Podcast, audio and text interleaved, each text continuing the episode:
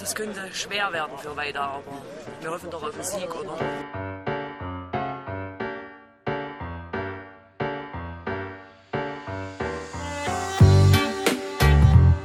Äh, für uns ist es ein richtungweisendes Spiel. Wir wollen voll auf Angriff spielen, um die drei Punkte hier zu behalten, um noch eine Chance zu haben, den Klassenerhalt zu schaffen.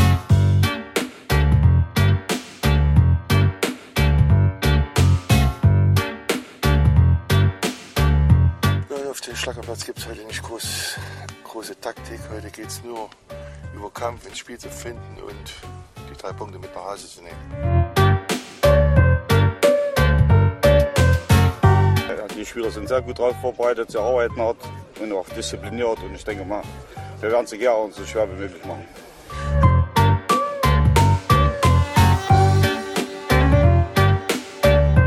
Ich denke mal, dass sie verlieren. Weiter. Och, Würde ich muss sagen, ja, also- rangehen als Fan. Ja, wenn ich sage jetzt ein 1-0, dann gibt es ja hier Krach, würde ich sagen.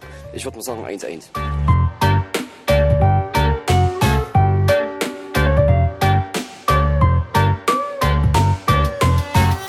Drei Minuten vor Ablauf der regulären Spielzeit war noch einmal weiter am Drücker.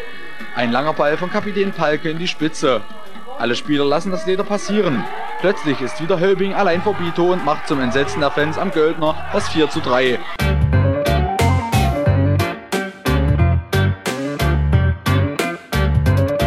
Die Mannschaft von Thüringen-Weida hat gekämpft und nicht unverdient gewonnen. Die Freude der Gäste war also verständlich und nun konnten sie sich gut gelaunt auf die Heimreise begeben.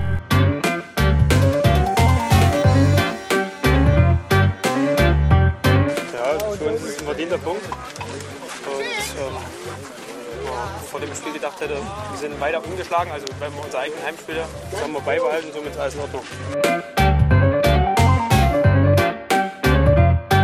Also ich kann mit dem Punkt absolut leben. Ich bin mit meiner Mannschaft sehr zufrieden, vom Kämpferischen her, von der Einstellung. Hat alles das, eigentlich das umgesetzt, was wir uns vorgenommen haben. Es war super. Ich bin stolz auf meine Truppe.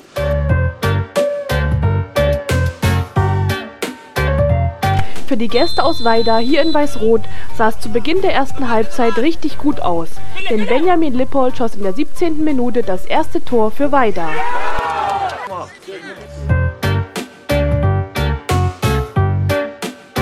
Die Weiderer spielen äh, sehr konzentriert, ne, sehr einflussstark.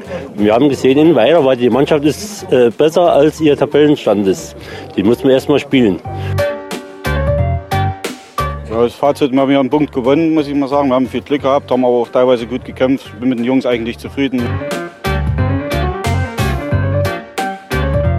War sehr kampfbetont, glücklich am Ende mit zwei Mann weniger hier und dort trotzdem noch einen Punkt zu holen. Und wir können eigentlich ganz zufrieden sein. Glück auf, liebe Hörer. In der aktuellen Ausgabe des Gästeblocks sind wir in der Wiege des Vogtlands zu Gast. Dort befindet sich mit der Sportstätte Roter Hügel ein echtes Schmuckkästchen des Thüringer Fußballs. Aber nicht nur die traditionsreiche Sportanlage, auch die inzwischen 111 Jahre weitere Fußballgeschichte mit solchen Höhepunkten wie den Pokaltriumph der lokalen Fortschritt 11 gegen den Ex-Europapokalsieger 1. FC Magdeburg 1987 oder die Gastspiele der Bundesligisten Eintracht Frankfurt und 1. FC Nürnberg braucht sich in Thüringen der weiter Fußball nicht zu verstecken. Mit zwei echten weiter Originalen wir, wollen wir einen Teil der Geschichte betrachten, die aktuelle Situation beleuchten und mögliche Perspektiven des weiteren Fußballs besprechen. Es ist mir eine große Freude und Ehre zugleich, den weiteren Rekordspieler Volker Wengler, der 446 Spiele für die BSG Fortschritt absolviert hat, und den aktuellen Vizepräsidenten des Vereins Nick Schubert begrüßen zu dürfen. Und ich sage euch beiden Glück auf, herzlich willkommen. Hallo Danny. Hallo Danny. Es freut mich sehr, mit euch über den fantastischen, über die fantastische Geschichte eures Vereins sprechen zu dürfen und die aktuelle Situation. Aber natürlich ganz zu Beginn möchte ich den Hörern euch beiden vorstellen. Und Nick, ich fange bei dir an.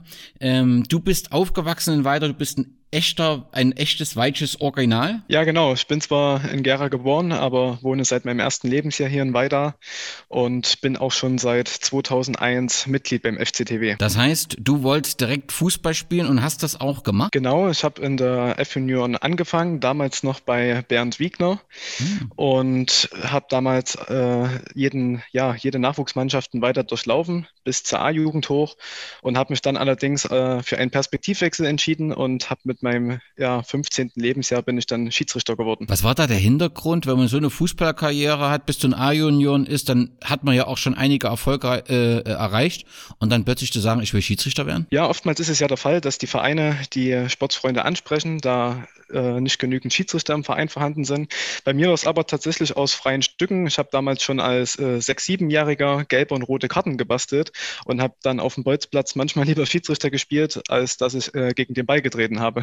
Aber du bist ja ähm, auch als Schiedsrichter, also du warst offensichtlich als Jugendspieler erfolgreich, bist aber auch als Schiedsrichter sehr erfolgreich. Du pfeifst aktuell äh, in welcher Liga? Meine höchste Männerspielklasse ist die Thüringen-Liga, bin da auch als Assistent in der Oberliga tätig und zudem ähm, bin ich Schiedsrichterassistent in der U19 Bundesliga seit 2018, wo ich auch äh, überwiegend äh, aktiv bin, äh, da das ja dann doch schon ein hoher Zeitaufwand ist, wenn man dann teilweise von Freitag bis Sonntags unterwegs ist. Und ich habe aber auch gelesen, es Du kannst auch einige internationale Einsätze vorweisen, ist das richtig? Genau, ich stehe jetzt aktuell bei zehn äh, Auslandseinsätzen. Dabei war, denke ich, die weiteste Reise nach Las Vegas im Februar 2018. Coole Geschichte. Von Las Vegas direkt äh, nach weiter auf den Vizepräsidentenposten. Du bist aktuell Vizepräsident. Wie kam es denn dazu? Ja, das war so gewesen, dass ich schon seit 2018 im erweiterten Vorstand mitwirke, den, Vereine da, äh, den Verein da auch beratend zur Seite stand. Und da da ja dieses Jahr, wie bekannt ist, äh, der Heinz-Josef Rung zurückgetreten ist mit seinen Vizepräsidenten und Schatzmeister, ähm, war dann quasi nur noch der Einzige, der im Vorstand äh, geblieben ist. Und ähm, ja, und ich war dann auch derjenige, der dann den aktuellen Vorstand, so wie er gerade ist, zusammengestellt hat. Da kommen wir dann später nochmal drauf auf die, die aktuelle äh, Situation. Ich freue mich, dass du da bist. Nick, genauso freue ich mich mit Volker ein echtes, äh, ja, eine Fußball-Ikone im weiteren Fußball begrüßen zu dürfen. Volker, ähm, stimmt das mit den äh, 446 Spielen? Habe ich da richtig gezählt? Ja, äh, das müsste wohl so sein, wenn ich mich erinnere. Klar, es ist ein paar Tage her, aber äh, das müsste genauso stimmen. Du bist bist, bist du in Weida groß geworden? Ja klar, ich bin äh, in Weida geboren und äh, seit 1969 äh, Mitglied bei der damaligen BSG Fortschritt Weida geworden und äh, ja, es ist halt schon einige Jahre her und viel äh, vergangen, aber ich denke, wir werden jetzt noch über einzelne äh, Angelegenheiten darauf zu sprechen kommen was ich als sehr interessant finde. Ja, du bist in dem Verein im Prinzip durch alle Jahrgänge durchgegangen und bist jetzt aktuell Sponsor, Berater oder was ist deine aktuelle Position im Verein?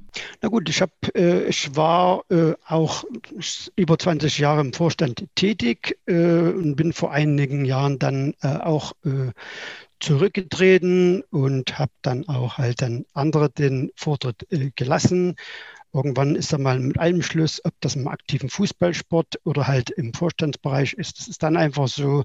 Bin aber momentan immer noch aktives äh, Mitglied äh, beim FC Thüringen weiter in Altenherren, was auch äh, nach wie vor sehr, sehr viel Spaß macht. Und unterstützt offensichtlich auch den aktuellen äh, Vorstand äh, tatkräftig. Deswegen bist du auch heute äh, dabei. Nun kann es sein, dass ein Teil der Hörer, die sich nicht tagtäglich in Ostthüringen aufhalten und vielleicht auch die, die Thüringer Fußballgeschichte nicht ganz so gut kennen, die Stadt weiter bisher noch nicht wahrgenommen haben. Das ist natürlich nicht in Ordnung, aber ihr beide könnt das ja jetzt korrigieren. Nick, wenn ich dich jetzt frage, was warum sollte ich oder warum sollten die Hörer mal nach weiterfahren, äh, sich weiter mal anschauen und, und vor allem, was genau sollten sie sich anschauen? Ja, Danny, wie du schon am, äh, zu Beginn gesagt hattest, ist weiter ja die Wiege des Vogtlandes und bietet natürlich eine sehr, sehr schöne Landschaft, die hier auch in der Nähe vom Sportplatz ähm, mit der Aumatalsperre ein sehr schönes Naherholungsgebiet besitzt. Aber natürlich ist auch unser Wahrzeichen der Stadt ähm, sehr sehenswert, nämlich die Osterburg. Und kulinarisch, wenn ich in weiter Urlaub mache, wäre ich da gut versorgt? Ja, also weiter hat ähm, sämtliche Nationalitäten zu bieten. Wir besitzen einen sehr guten Griechen, wo auch äh, teilweise die Leute aus dem Zwickauer Raum, aus Zönroda oder auch aus Gera nach weiter kommen. Wir haben zudem einen sehr guten Vietnamesen und auch einen Italiener. Und selbst die deutsche Küche kommt nicht zu kurz ähm, mit der Gaststätte zum Aumatal, die ja auch unmittelbar äh, neben dem Sportplatz sich befindet, ähm, haben wir auch ein sehr gutes Restaurant. Das klingt doch fantastisch. Volker, du hast die die Zeit vor dem politischen Umbruch intensiv miterlebt. Für was, äh, äh welche Industrie oder in, zu DDR-Zeiten, welche Industrie war in Weiter angesiedelt? Ja, also äh, da möchte ich als, erster, als erstes nennen die Lederwerke, die in Weiter natürlich das Gefüge äh, der Wirtschaft geprägt hat und äh, in zweiter Hand dann äh, die volkseigenen Betriebe Eltro sowie auch die Vetronen weiter. Kannst du kurz sagen, was Eltro war? Äh, in Eltro wurde, so, wurden so Vorschaltgeräte für Lampen hergestellt und in der Vetron, Moment, da wurden wo so äh, Temperaturregler oder alles, was mit Regelungen zu tun hatte, hergestellt. Wie viele Einwohner gab es zu DDR-Zeiten in Weiter? Weißt du das ungefähr, so vor der Wende? Ja, ich denke, vor der Wende, also lange vor der Wende, gab es so äh, 13.000 Einwohner, die ganz klar wie in jedem Ort, auch hier in Thüringen, äh, ganz stark nach unten gefallen ist. Aber momentan ist es auch so, äh, dass äh, unser schönes Weiter jetzt auch gerade mit jungen äh, Leuten wieder auch gut aufgestellt ist. Und jetzt momentan sind mit den eingemeindeten Dörfern Schömberg, Hohenölzen und sind wir zu circa 10.000 Einwohner, denke ich, dass das so passt, wie ich das gerade genannt habe. Okay, und was ist aktuell für eine Industrie in weiter angesiedelt? Dieses Lederwerk gibt es immer noch, ist das richtig? Ja, das ist jetzt, äh, liegt leider momentan in Insolvenz. Äh, das ist eigentlich auch in meinen Augen als Urweiter äh, sehr, sehr schade. Auch in letzter Zeit waren trotz alledem auch immer noch 80 Arbeitnehmer dort beschäftigt. Und äh, die Auftragslage, soweit ich das als Insider äh, vielleicht mit einschätzen darf, war trotzdem nicht schlecht. Die war eher gut, aber halt äh, weiter in Umgebung weiß, dass da hier in der Richtung mal was gestunken hat. Das äh, will ich auch mal äh, mit so sagen, weil da hat in den letzten äh, Monaten und Jahren da gab es viele, viele Einwendungen seitens der Stadt äh, und den Bürgern, äh, weil da viel auf äh, Unverständnis gestoßen ist, aber auch mit Recht, das muss ich auch so deutlich sagen. Okay. Und dann gibt es noch ähm, dieses ähm, Pricklewerk, wo Matratzen hergestellt werden, was äh, überregional bekannt ist, richtig? Genau, das war 1990, hatte der, äh, kam, die, kam der Herr Gerd Breckle damals äh, nach Weida und hatte ursprünglich bei der alten Brauerei in Weida in der damaligen Jute. Das war so eine Textilveredelung, so ein Betrieb, die dann, dann auch äh, geschlossen worden sind von der Treuhand. Äh, er übernahm das Werk und äh, hatte der im Laufe der Jahre mit viel Erfolg dann eine Firma aufgebaut. Äh, aber soweit ich das noch weiß, so circa 500 Mitarbeiter äh, sind dort in Lohn und Brot und äh, möchte natürlich auch erwähnen, all die Jahre immer als Hauptsponsor präsent. Das stimmt. Also viele Jahre, genau, als Hauptsponsor ähm, und hat den Fußball unterstützt. Fußball gespielt wird im Stadion Roter Hügel. Nun haben wir uns im Vorgespräch schon unterhalten. Wir müssen das direkt an die Hörer delegieren. Vielleicht weiß es ja jemand unter den Hörern, ähm, wo der Name Roter Hügel herkommt. Tatsächlich können wir das nicht ganz auflösen. Wir wissen, dass es in anderen Städten auch Stadtteile gibt, die so genannt ist. Und vielleicht ist das auch hier so. Auf jeden Fall ähm, ist der Rote Hügel jetzt aktuell in Schmuckkästchen, denn er ist äh, frisch saniert, ein frischer Kunststraßenplatz. Aber das hat alles eine Geschichte. Was ich gefunden habe, äh, Volker, ich weiß nicht, ob du das bestätigen kannst, dass 1995 das erste Mal nach der Wende das Ganze saniert worden ist. Ich weiß es nicht, ob es zu Ostzeiten auch Baumaßnahmen entsprechend gab. Ja, soweit ich mich erinnere, war wohl äh, 1997 die Fertigstellung des damaligen Hartplatzes inklusive des Flutlichtes äh, eingeweiht worden. Und äh, darüber hinaus äh, ging es dann weiter. Ich glaube, es war 2004 wo wir dann den äh, Hauptplatz, den jetzigen Rasenplatz einweihen konnten, haben danach auch noch die Laufbahn im Umfeld äh, saniert und äh, vor drei Jahren im November 2017 war die Einweihung des modernen Kunstrasenplatz ist. Genau, und da habt ihr ja, Nick, ich weiß nicht, ob du da auch beteiligt warst, intensiv um Spenden geworben. Also das ist ja ein Projekt, was von mehreren Schultern getragen wurde, richtig? Genau, es gab damals Fördermittel vom Land Thüringen. Die Stadt Weiter hat einen großen Eigenanteil geleistet und wir als Verein hatten dann damals gesagt, wir nehmen den Mittelkreis, den wir halt über interne und externe Sponsoren finanzieren wollen und dieser äh, Mittelkreis hat ungefähr so um die 16 Prozent äh, entsprochen und äh, ja, die Spendensumme haben wir auch eingesammelt und sogar noch darüber hinaus. Okay, und ähm, ihr hört ja nicht auf mit dem Modernisieren oder ihr, ist vielleicht ein bisschen falsch gesagt, die Stadt gemeinsam mit mehreren Vereinen hört nicht auf.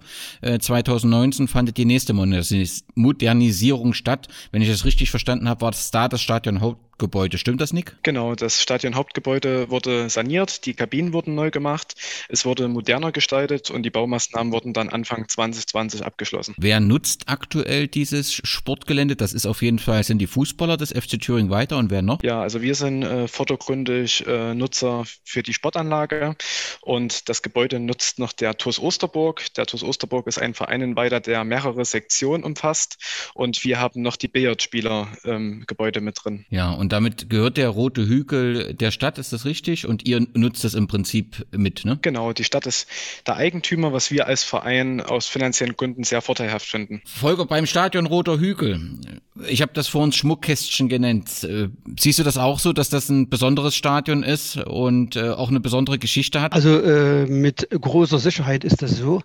Und es kommen ja selber auch Mannschaften, äh, auch, ich sag mal größer, ob das mal Karl Zeiss Jena gewesen ist, selbst Rot-Weiß Afford waren weiter oder selbst äh, Eintracht Frankfurt oder der erste FC Nürnberg, die hier gespielt haben, die immer äh, voll des Lobes waren über die schöne Sportstätte. Äh, und ich denke, es ist mittlerweile eine der schönsten äh, Sportstätten in Thüringen.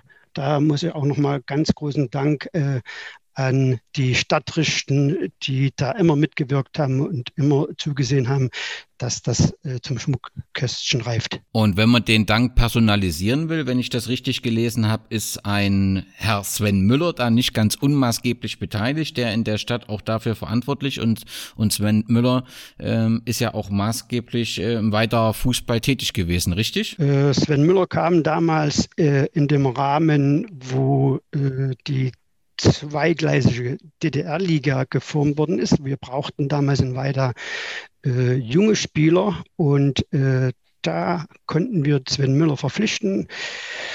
Ich war, glaube im Jahre, weiß nicht, 86 in etwa. Und Sven Müller kam damals äh, aus der Leipziger Ecke zu uns und wurde nach der Wende dann direkt äh, bei der Stadt angestellt, was für uns dann im Nachhinein sich wirklich als Glücksgriff erwies. Ich glaube, er spielte vorher in, in Markleberg. Auf jeden Fall war er dann in der entscheidenden Saison, auf die, auf die Saison, auf die wir gleich nochmal kommen, rund um das Pokalspiel, war er auf jeden Fall da auf dem Roten Hügel und hat seinen Beitrag dazu mitgeleistet. Wenn wir ganz zu den Anfängen des weiteren Fußballs gehen, ähm, dann ist da so im Groben einiges bekannt.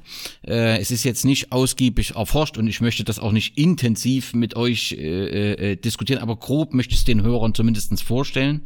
Denn der weitere Fußball, ähm, der wird seit 1909 gespielt, offensichtlich eben auch auf dem Roten Hügel, auf diesem Platz. Und ähm, der äh, Lederfabrikant und Sport, Sponsor Karl Fleming erkannte offensichtlich früh das Potenzial des Sports und warb äh, Spitzenspieler nach weiter. Und das führte eben dazu, dass 1996 auch ähm, die Ostthüringer, der FC Thüringen weiter in der Gauliga Mitte spielte, was zu dieser Zeit eine der 16 höchsten Fußballligen war.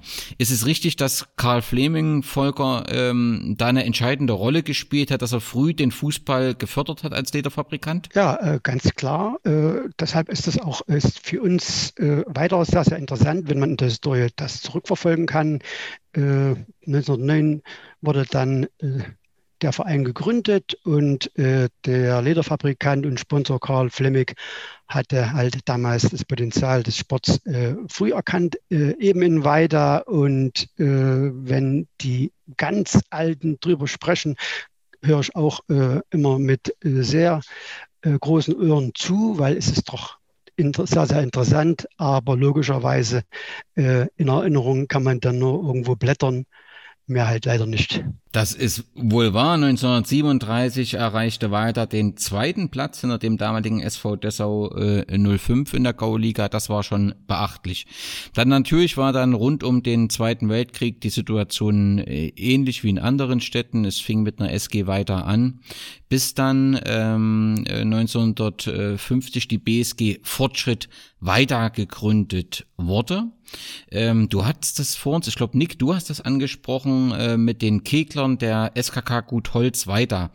Ähm, nun wollen wir heute nicht über Kegeln sprechen, aber ich glaube, ganz kurz einmal sagen zu müssen, äh, äh, weiter ist auch äh, überregional im Kegeln erfolgreich und das auch jetzt noch. Ist das richtig? Ja, also das ist so, Danny, ähm, dass die Kegler bis vor ein paar Jahren noch ähm, erste Bundesliga gespielt haben und damit natürlich auch ein Aushängeschild im Weitersport waren. Ähm, dadurch, dass die, die Männer, die in der Bundesliga gespielt haben, allerdings jetzt auch mittlerweile ins Alter gekommen sind, ähm, hat man sich dazu entschieden, nicht mehr diese weiten Fahrten zu bewältigen und ja, meines Wissens nach äh, spielen die weiter Kegler noch auf Kreisebene. Auf jeden Fall zu DDR-Zeiten sehr erfolgreich, offensichtlich, wie du das gerade beschreibst, auch nach der Wende erfolgreich. Ähm, der Trägerbetrieb der BSG Fortschritt, Volker, wer war da der Träger? Also immer äh, die Lederwerke, immer. Als, als, äh, als Haupt dann, wie ich es vorhin eben genannt hatte, die Eltro, die Vetron und ich glaube, ich hatte die, äh, die Jute, die damalige Jute wurde so genannt. Das war ein Textilveredelungsbetrieb. Okay, und nun hast du das ja ähm, selbst kennengelernt. Der Trägerbetrieb bedeutete im Prinzip äh, zu DDR-Zeiten, dass die, die Fußballer den Verein unterstützt haben, die, die Spieler dort letztendlich angestellt waren und dann recht individuelle Regelungen hatten, äh, wie viel sie im Betrieb gearbeitet haben oder ob sie mehr äh, letztendlich äh, Fußball gespielt haben. Aber letztendlich haben die Trägerbetriebe ermöglicht, dass äh, in weiter dann professioneller Fußball gespielt wurde. Ja, das in jedem Fall. Äh, das war halt dann äh, hauptsächlich 1983 dann zum Tragen gekommen. Äh, und zwar sind wir dann dann aufgestiegen, nochmal nach vorangegangenen Abstieg sind wir in die DDR-Liga aufgestiegen und unter Federführung der Lederwerke wurde damals äh, unser Trainer, der äh, Lutz Lindemann, verpflichtet, der auch als Nationalspieler bekannt ist und auch für Rot-Weiß Erfurt und vordergründig Karl Zeiss Jena für Schlagzeilen gesorgt hatte.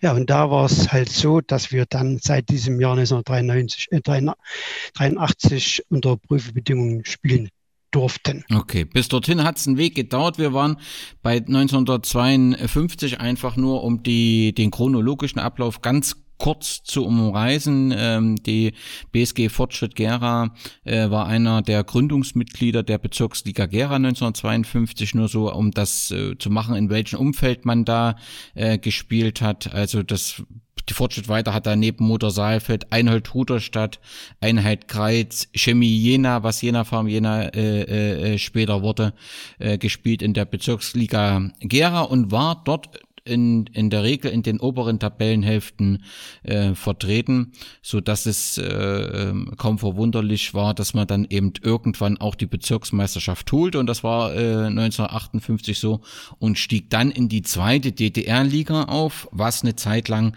eben dann die dritte äh, Liga war. Die gab es ja nicht sehr lange, aber es eine Zeit lang hatten wir eine zweite DDR-Liga äh, und äh, dort waren die weiter kurzfristig vertreten.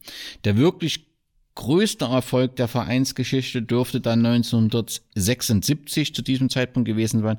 Damals äh, äh, gewann man die äh, Bezirksliga oder wurde Dritter. Nicht gewann nicht 1976, sondern wurde Dritter hinter Wismut Gera 2 und dem FC Karl Jena 3. Beide durften nicht aufsteigen, aber für die Fortschritt weiter bedürfte das, äh, bedeutet das, man darf als Dritter aufsteigen und spielte dann in der zweiten Liga des DDR-Fußballs. Hast du an diese Zeit Erinnerung, Volker? Also sehr wohl, weil ich war damals noch äh, in der A-Jugend äh, gespielt und kann mich noch sehr, sehr gut an das erste Spiel äh, erinnern gegen Motor Suhl, was 1 zu 1 endete. Ich saß auf der Tribüne gespannt Und Torschütze war damals auch der leider viel zu früh verstorbene Bernd Hoffmann. Ja, und dann, wenn du das so berichtest, das war ja in der DDR-Liga, traf man ja dann auch auf Wismut Gera äh, in dieser Saison und hat zwei Derbys gehabt. Eine, ein, eins in Gera, was weiter 3 zu 1 verloren hat vor 6500 Zuschauern und ein Rückspiel am Ostermontag mit äh, Zuschauerrekord auf dem Roten Hügel. Äh, 4954 Besucher habe ich zumindestens gefunden. Am Ostermontag wohl bei perfektem Wetter. Äh, nee, nicht, nicht perfekten Wetter, das ist falsch, bei stürmischen Schneetreiben. Ähm, und es wurde dann in 1 zu 1. Hast du Erinnerungen an dieses Spiel? Ja, auch an, an dieses äh, Spiel habe ich äh, Erinnerungen. Du hast vollkommen recht. Äh, das war ein 1 zu 1. Torschütze damals Uli Tambor bei Schneetreiben und ich kann mich sehr, sehr gut erinnern, dass damals noch Seile auf der Laufbahn gespannt worden sind, damit einfach alle Zuschauer Platz finden konnten, denn sonst äh, war das gar nicht möglich gewesen und heute in der Zeit äh, an solche Maßnahmen überhaupt nicht dran zu denken. Das Verhältnis Wismut-Gera fortschritt weiter. Nun war äh, Wismut-Gera natürlich, oder Gera war die Bezirksstadt, äh, Wismut-Gera war sehr häufig in der DDR-Liga. Das zeigt ja auch der, der, der erste Platz in der ewigen Tabelle. Wie, wie kann man das Verhältnis Wismut Gera und Fortschritt weiter beschreiben zu DDR-Zeiten?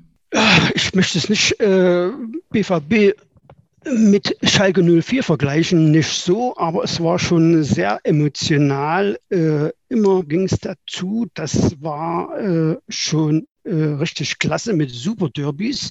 Ganz klar, wir in Weida waren Kleinstadt und äh, Großstadt war damals Wismut Gera.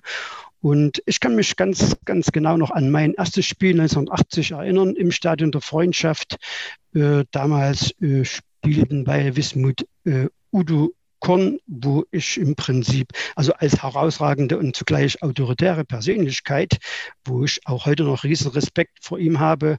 Und erinnern kann ich mich noch, noch sehr wohl an Heinz Zubeck. Ja, das waren beeindruckende Spiele, auch immer mit einer ähm, guten Kulisse. Im Sommer 1982 erfolgte dann ähm, Abstieg aus der DDR Liga. Es gab dann auch den sofortigen Wiederaufstieg 1983.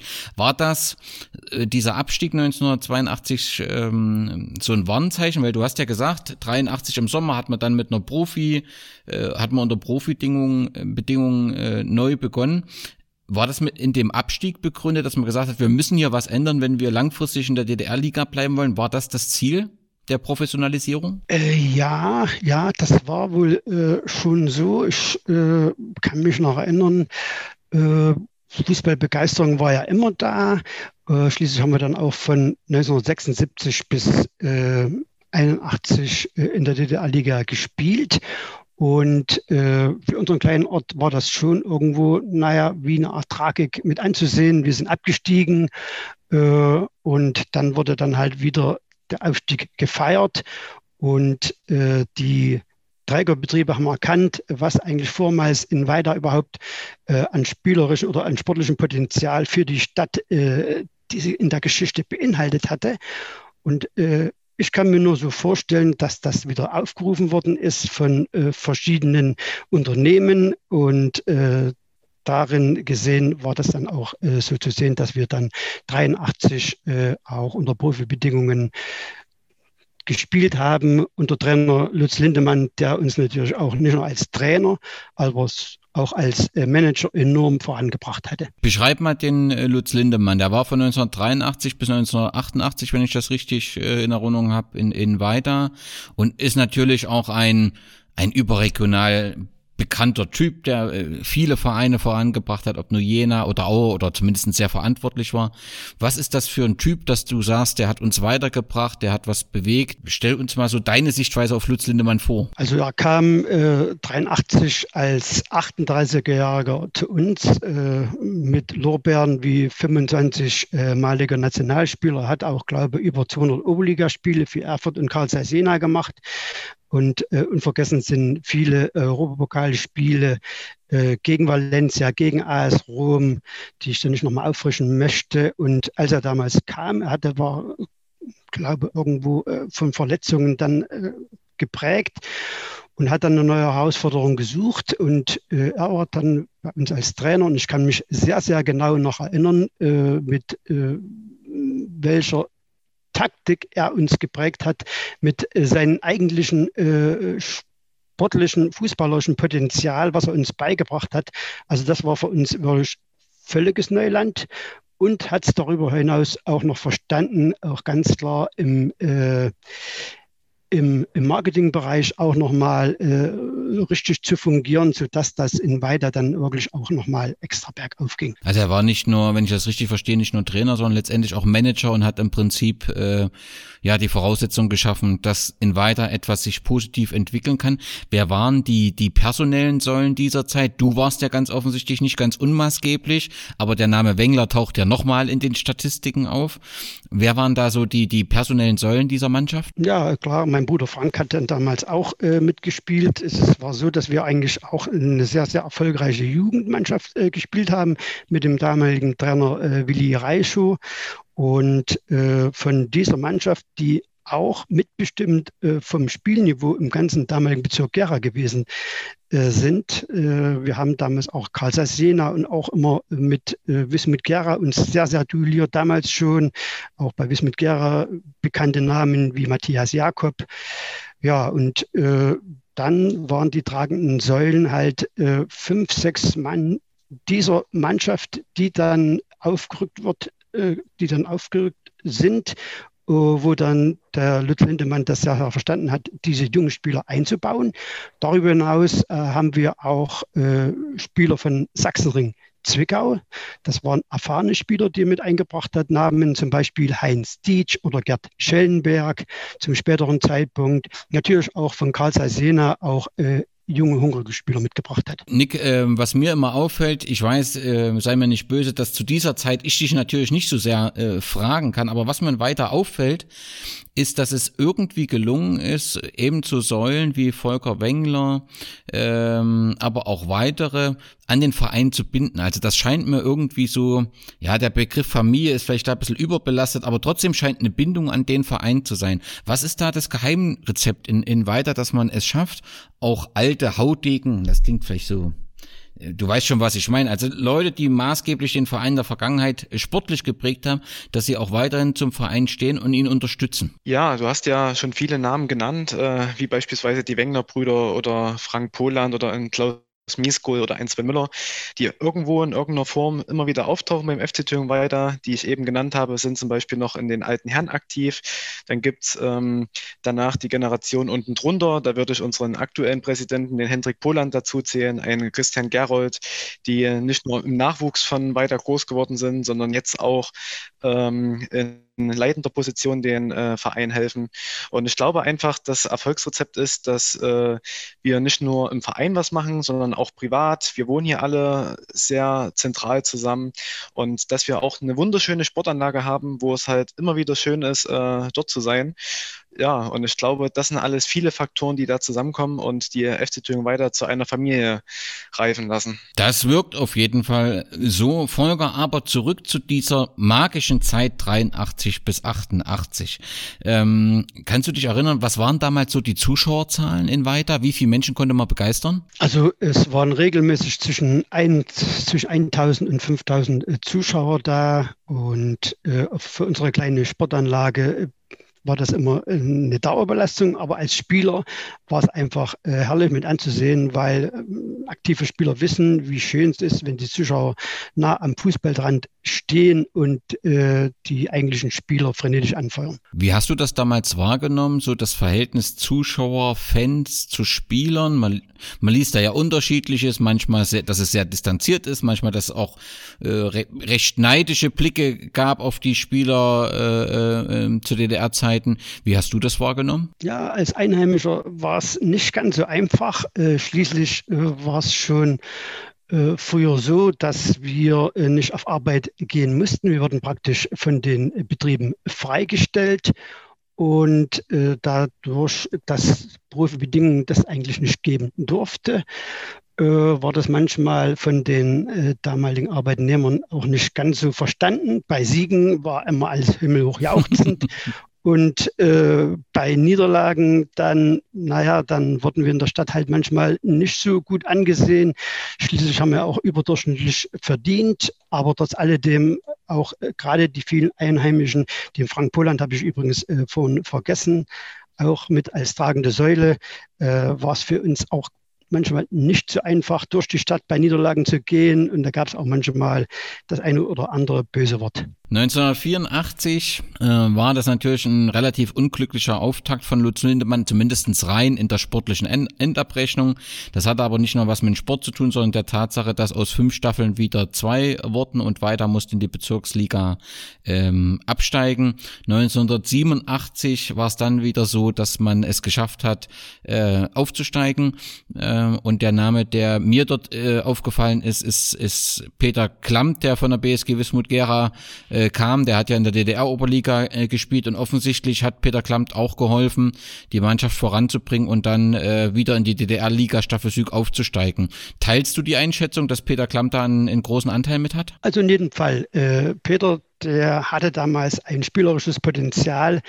Äh, da war ein äh, individueller Spieler, der auch gleich mal äh, zwei, drei oder auch vier Spieler spielen konnte und damit äh, Freiraum für andere äh, schaffen konnte. Und das war auch eine enorme Bereicherung für unseren Verein. Das ist ganz klar. Bevor wir zum Spiel der Spieler auf dem Roten Hügel kommen, lass uns noch mal ganz kurz über die DDR-Liga äh, philosophieren. Wenn du dich jetzt so erinnerst, ähm, klar, du hast schon gesagt, die Spiele gegen Gera, weil es einfach ein Derby ist, waren immer was Besonderes. Aber gibt sonst Spiele in der DDR-Liga oder Vereine, äh, ähm, an die du dich besonders erinnerst, an besondere äh, äh, Spiele im Liga-Alltag oder eine besondere Rivalität, die es gab? Ja, schöne äh, Spiele war es immer gegen Calivera Tiefenort im Kaffeetälchen. das war auch immer eine Besonderheit äh, dort und äh, auch glaube ich noch mich erinnern zu dürfen äh, an das an ein Spiel, ein entscheidendes Spiel, was wir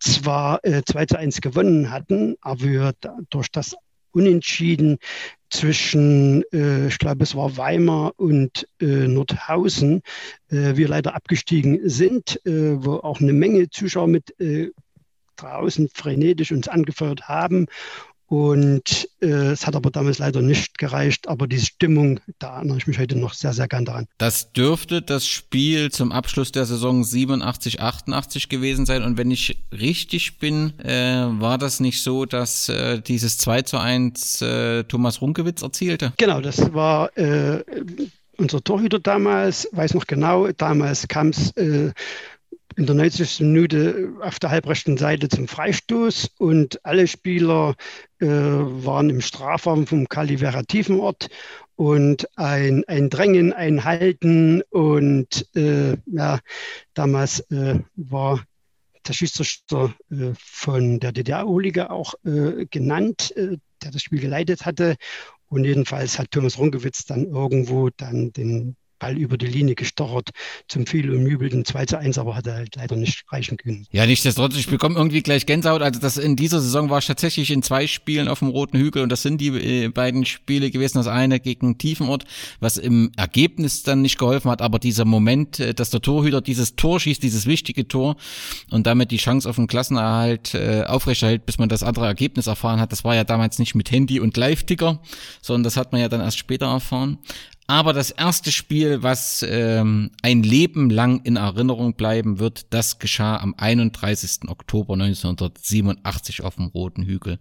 Zuvor müssen wir ganz kurz erklären, also ihr wart 1987 wieder aufgestiegen, ihr wart äh, Teil der DDR-Liga. Wie war insgesamt die sportliche Situation? Ihr wolltet die Saison einfach den Klassenerhalt schaffen, das war die Zielsetzung, ne? Ja, ganz klar. Die Situation war folgendes, dass die äh, damaligen fünf Staffeln auf zwei reduziert worden sind. Und ich erinnere mich noch ganz genau an den Sommer der Vorbereitung. Äh, wir haben bei Union, ein, Union Berlin ein Vorbereitungsspiel mit 1 zu 0 gewonnen. Die Euphorie war klar, ganz groß äh, und äh, auch damals bei Union Berlin, die damals äh, in der DDR-Oberliga präsent gewesen sind, haben gesagt, na klar, unter der ersten sechs, da müssten wir damals kommen. Das schafft ihr äh, mit Sicherheit. Ja, am Ende war es halt nicht ganz so, aber angesprochen hattest du ja das eigentliche Spiel am 31. Oktober 1987 äh, das Spiel gegen den ersten FC Magdeburg, äh, damals in der zweiten Hauptrunde des FDGB-Pokal. So hieß das damals eben, was wir dann auch äh, sensationell gewonnen hatten. Aber immer zu diesem Spiel kommen, möchte ich auch noch eins sagen. Wir haben vorher auch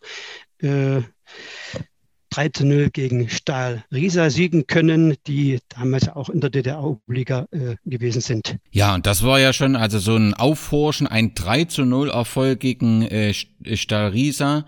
Ähm, ähm, klar war das Stahl Riesa nicht regelmäßiger Gast in der DDR-Oberliga, aber sie waren immer mal in der DDR-Oberliga und ähm, in dieser Saison war das so. Das hat schon für Aufmerksamkeit äh, gesorgt. Und äh, dann äh, wurde der erste FC Magdeburg zugelost.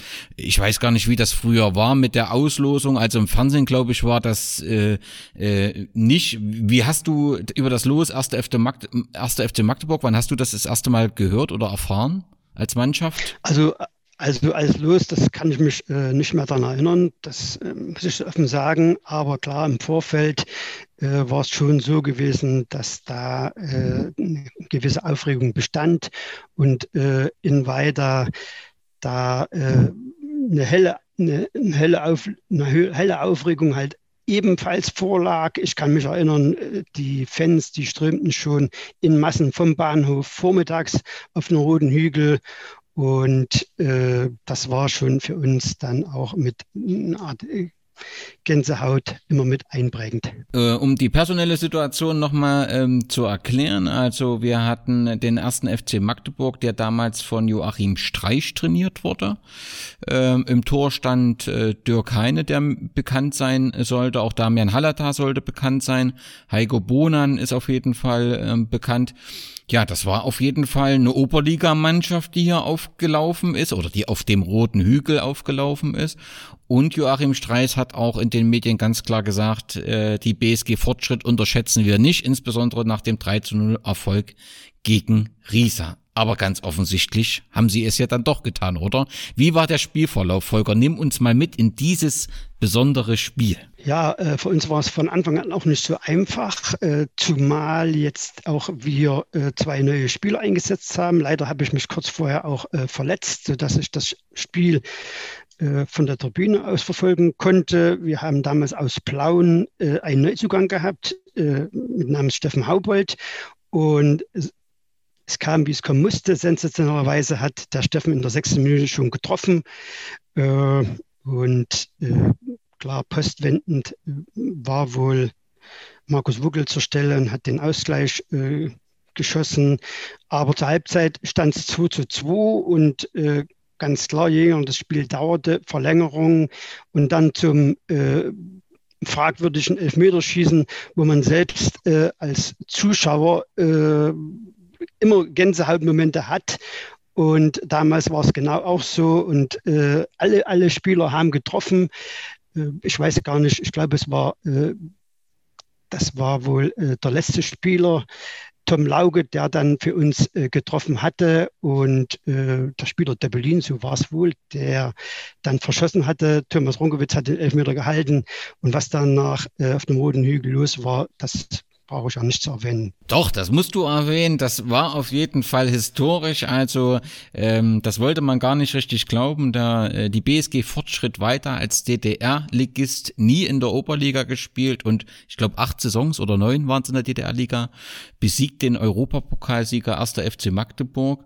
Ähm, ich nehme an, ihr habt das ordentlich krachen lassen. Auf jeden Fall habe ich gelesen, dass auch äh, Bernd Stange euch gratuliert hat, als äh, der war, glaube ich, damals DDR-Nationaltrainer. Stimmt das? Ja, genau. Der war damals äh, Nationaltrainer und der äh, Bernd Stange kam dann äh, in die Kabine und beglückwünschte jeden äh, daran kann ich mich noch sehr, sehr gut erinnern. Und äh, es war auch damals als in der Kabine, er hat einen sympathischen Eindruck äh, uns hinterlassen, das muss ich schon sagen. Okay. Und gefeiert habt ihr ordentlich? Ja, das ist ja ganz klar, wie das unter Fußballern nun mal äh, immer so ist. Äh, dass der sportliche Reiz war da und wir haben gewonnen und demzufolge haben wir natürlich auch äh, ordentlich gefeiert. Gab es andere Reaktionen? Also gesagt, Bernd Stange kam in die Kabine. Gab es andere Reaktionen nach dem Spiel, wo du dich erinnern kannst? Mm, äh, an das Spiel nicht mehr andere Reaktionen, wo ich noch genau weiß, äh, was für uns eine Enttäuschung war. Das war dann los dann äh, auf die nachfolgende Mannschaft. Wir haben in Bischofswerda gespielt und äh, das wurde auch im Fernsehen übertragen. Und äh, ich habe damals unsere Mannschaft in Bischofswerda mit einzelnen Führung gebracht und wahrscheinlich war das damals auch so analog wie damals beim BFC Dynamo, dass die Schiedsrichter manchmal auch irgendwo mit eingegriffen haben und wir haben dann halt in Bischofswerda zwei fragwürdige Elfmeter erhalten und haben dann sind durch ein 2 zu 1 ausgeschieden. Ja, das war dann ein bisschen enttäuschend, ne? weil das, das war damals äh, Bischofswerda ein DDR-Ligist, wo ihr ausgeschieden seid. Äh, stimmt, stimmt das, dass ursprünglich in Weida auch Fernsehen geplant war, aber irgendwie technische Probleme gab? Kannst du dich da erinnern? Ich habe das, glaube ich, irgendwo gelesen. Ja, die Stromzufuhr, die äh, war wohl nicht so da gewesen, sodass jetzt, äh, wenn das Fernsehen äh, da gewesen wäre und hätte dann den Stromverbrauch nach oben äh, gezogen, dann hätten wir wahrscheinlich halb weiter, wäre wahrscheinlich äh, irgendwo die keinen Strom mehr gehabt und von daher äh, wurde es dann äh, mit dem Verbot erteilt, dass das halt Fernsehen dann halt nicht kommen durfte. Die Saison endete dann, äh, wie wir das vorhin schon beschrieben haben, ähm, die BSG Fortschritt musste ähm, absteigen. Das hatte gemeinsam mit Calivera Tiefenort als auch der zweiten Mannschaft von äh, KC Jena und das bedeutet, in der ewigen Tabellen, äh, Tabelle der DDR-Liga äh, liegt äh, die BSG Fortschritt äh, auf dem 85. Rang. Äh, Folger, dann kam äh, die Wende 1990 und äh, ich glaube, äh, das waren weiter wie fast überall. Die erste Mannschaft ist äh, komplett zerfallen, weil der Großteil der Spieler in die alten Bundesländer wechselte, richtig? Ja, genau, äh, so war das gewesen. Ich erinnere mich noch, ich bin selbst gewechselt äh, und die einzigen, die dann nochmal im Spielbetrieb mit dabei geblieben sind, äh, um Namen zu nennen, war wohl äh, mein Bruder Frank und Uwe Schmidt. Ja, also das äh, 1990, also direkt in diesem Wendejahr 89, 90 äh, war die äh, äh BSG in der Bezirksliga und äh, landete auf dem neunten Platz. Wohin bist du gewechselt? Ich bin dann äh, nach Nordrhein-Westfalen äh, gewechselt äh, und bin dann nach zwei Jahren wieder zurückgekehrt. Zu welchem Verein? Äh, ich hatte damals Angebote aus Gütersloh. Äh, das war, lag darin begründet, dass ein damaliger Spieler von uns, Max Döhler, dort gewesen ist. Und ja, die haben mich dann recht gut aufgenommen, habe ich eine Woche Probetraining gehabt und die sind dann auch in die zweite Bundesliga aufgestiegen. Ich bin dann aber nicht nach Gütersloh gegangen. Äh, das lag aber daran, weil ich gemerkt habe, dort äh, vom Umfeld Bielefeld, Gütersloh, das war einfach nicht meins im Ruhrgebiet. Und demzufolge habe ich dann lieber im Landesmaßstab äh, in Nordrhein-Westfalen noch eine Saison rangehängt und bin dann, ich glaube, es war 92 wieder zurückgewechselt nach weiter. Wie hast du dann, als du wieder zurückgewechselt bist, äh, das Umfeld wahrgenommen? Also am 1. Juli äh, wurde offensichtlich aus der BSG, 1. Juli 1990 wurde dann aus der BSG Fortschritt weiter, äh, der FC Thüringen weiter. Man hat sich also auf den alten Namen besonnen. Ähm, wer waren damals die drei treibenden Kräfte, die aus der BSG Fortschritt den FC Thüringen gemacht haben und dann Verantwortung übernommen haben. Weißt du das, Volker? Ja, also äh, soweit ich mich erinnern kann, war der erste Präsident damals Achim Ziegler, der äh, leider verstorben ist. Dann äh, hat als Vereinsvorsitzender auch ganz klar äh, Helge Reichenbach unseren Verein äh, nach vorne gebracht, das muss man schon sagen. Aber äh, in den 90er Jahren, Anfang der 90er Jahre war es so, dass auch wir als erste Mannschaft äh, enorm mit dazu beigetragen haben, dass der Verein äh, nach vorne gebracht worden ist. In zahlreichen Events, wo wir dann äh, mitgeholfen haben. Und das war halt auch, auch selber, wir waren, wir waren damals äh, im, im harten Kern wirklich äh, fast alles nur weiter. Und äh, die haben dann auch den, den FC Thüringen enorm nach, nach vorne gebracht. Und wir, ich kann mich noch genau erinnern, damals seitens des Vorstandes, das war für uns gar nicht so wichtig, weil wir selber irgendwo Einfluss genommen haben für den Verein, um diesen äh, wieder richtig auf die Beine zu stellen. Nicht wie es früher war, das wird wohl nicht wieder werden, aber dass im Prinzip von groß bis zum kleinsten wieder richtig ordentlicher Fußball äh, gespielt werden durfte. Und äh, wir dann auch, natürlich dann auch mit Freude dabei gewesen sind. Das will ich wirklich mal sagen. 1993 wurde dann Gerd Struppert äh, verpflichtet, der ja, ja in, äh, zu DDR-Zeiten äh, als Trainer sehr erfolgreich war und ihr hattet dann auch 1994 ein Gastspiel da war Eintracht Frankfurt äh, in weiter. Von diesem Gastspiel berichtet man ähnlich häufig wie von diesem Pokalspiel, weil es einfach ein ganz besonderes Spiel war und Feststimmung auf dem Roten Hügel war. Nick, hast du das schon miterlebt, dieses Spiel? Warst du da mit vor Ort oder kennst Da, da, ich kenn's noch nicht, ähm, da ich erst 96 geboren bin. Du kennst also auch nur die Geschichten. Volker, was war das für ein Spiel? Warst, hast du dann 94 mitgespielt? Das weiß ich gar nicht. Naja, ich habe äh, mitgespielt. Das ist äh, zustande gekommen mit unserer äh, mit unserem Städtepartner Neu-Isenburg, äh, die da die Verbindungen äh, geschaffen haben mit Eintracht Frankfurt. Ja, und die kam dann hoch nach weiter auch gespickt mit mit, auch mit Nationalspielern. Ich erinnere mich noch an Jan Fortok, polnischer Nationalspieler, Manny Binz. Trainer war damals Karl-Heinz Körbel und natürlich auch äh, für die Fußball-Insider Anthony Jeboa war auf dem Roten Hügel präsent. Äh, was hat schon richtig äh, Freude bereitet. Vor übrigens dreieinhalbtausend Zuschauern. Okay, sportlich 1 zu 6. Das ist dann, das Ergebnis ist äh, absolut nebensächlich. Aber ähm, was hast du für Eindruck, äh, für einen Eindruck von den äh, Fußballprofis aus Frankfurt gewinnen können? Äh, waren sie äh, nahbar oder ähm, war es wie ein Fremdkörper? Nee, nee, es war nicht wie ein Fremdkörper. Äh, die Spieler auch wie, äh, wie Manny Binz, äh, wo wir dann in Führung gegangen sind, dann haben die auch richtig Gas gegeben, das haben wir selber auch gemerkt.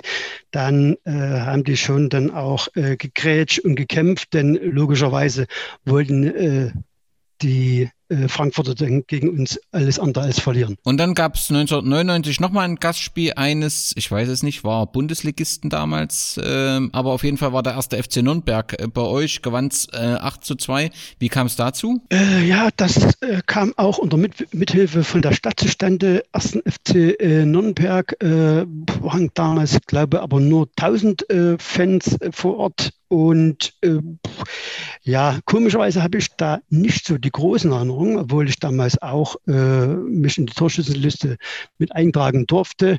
Aber logischerweise ganz klar auch für Nürnberg, damals äh, Bundesligist, äh, ganz großes äh, Ereignis gewesen. Und äh, auch wenn die Erinnerungen fehlen, das lag wahrscheinlich auch daran, weil das nicht im gleichen Maße wie damals äh, Eintracht Frankfurt vor dreieinhalbtausend Zuschauern gewesen ist. Wahrscheinlich. Kommen wir zurück zum, ähm, zum, zum Liga-Alltag. Also 93 ging es für euch in die erste Liga Thüringens, in die Verbandsliga und 97 ging es zurück in die Landesklasse. Dort äh, äh, habt ihr auch eine ganze Zeit lang vordere Plätze erlangt bis dann, ähm, ähm, ja, ihr gesagt habt, jetzt müssen wir neu aufsetzen, wir müssen was ändern. Und ihr habt im Sommer 2000 den Spielertrainer Heiko Weber zu euch geholt.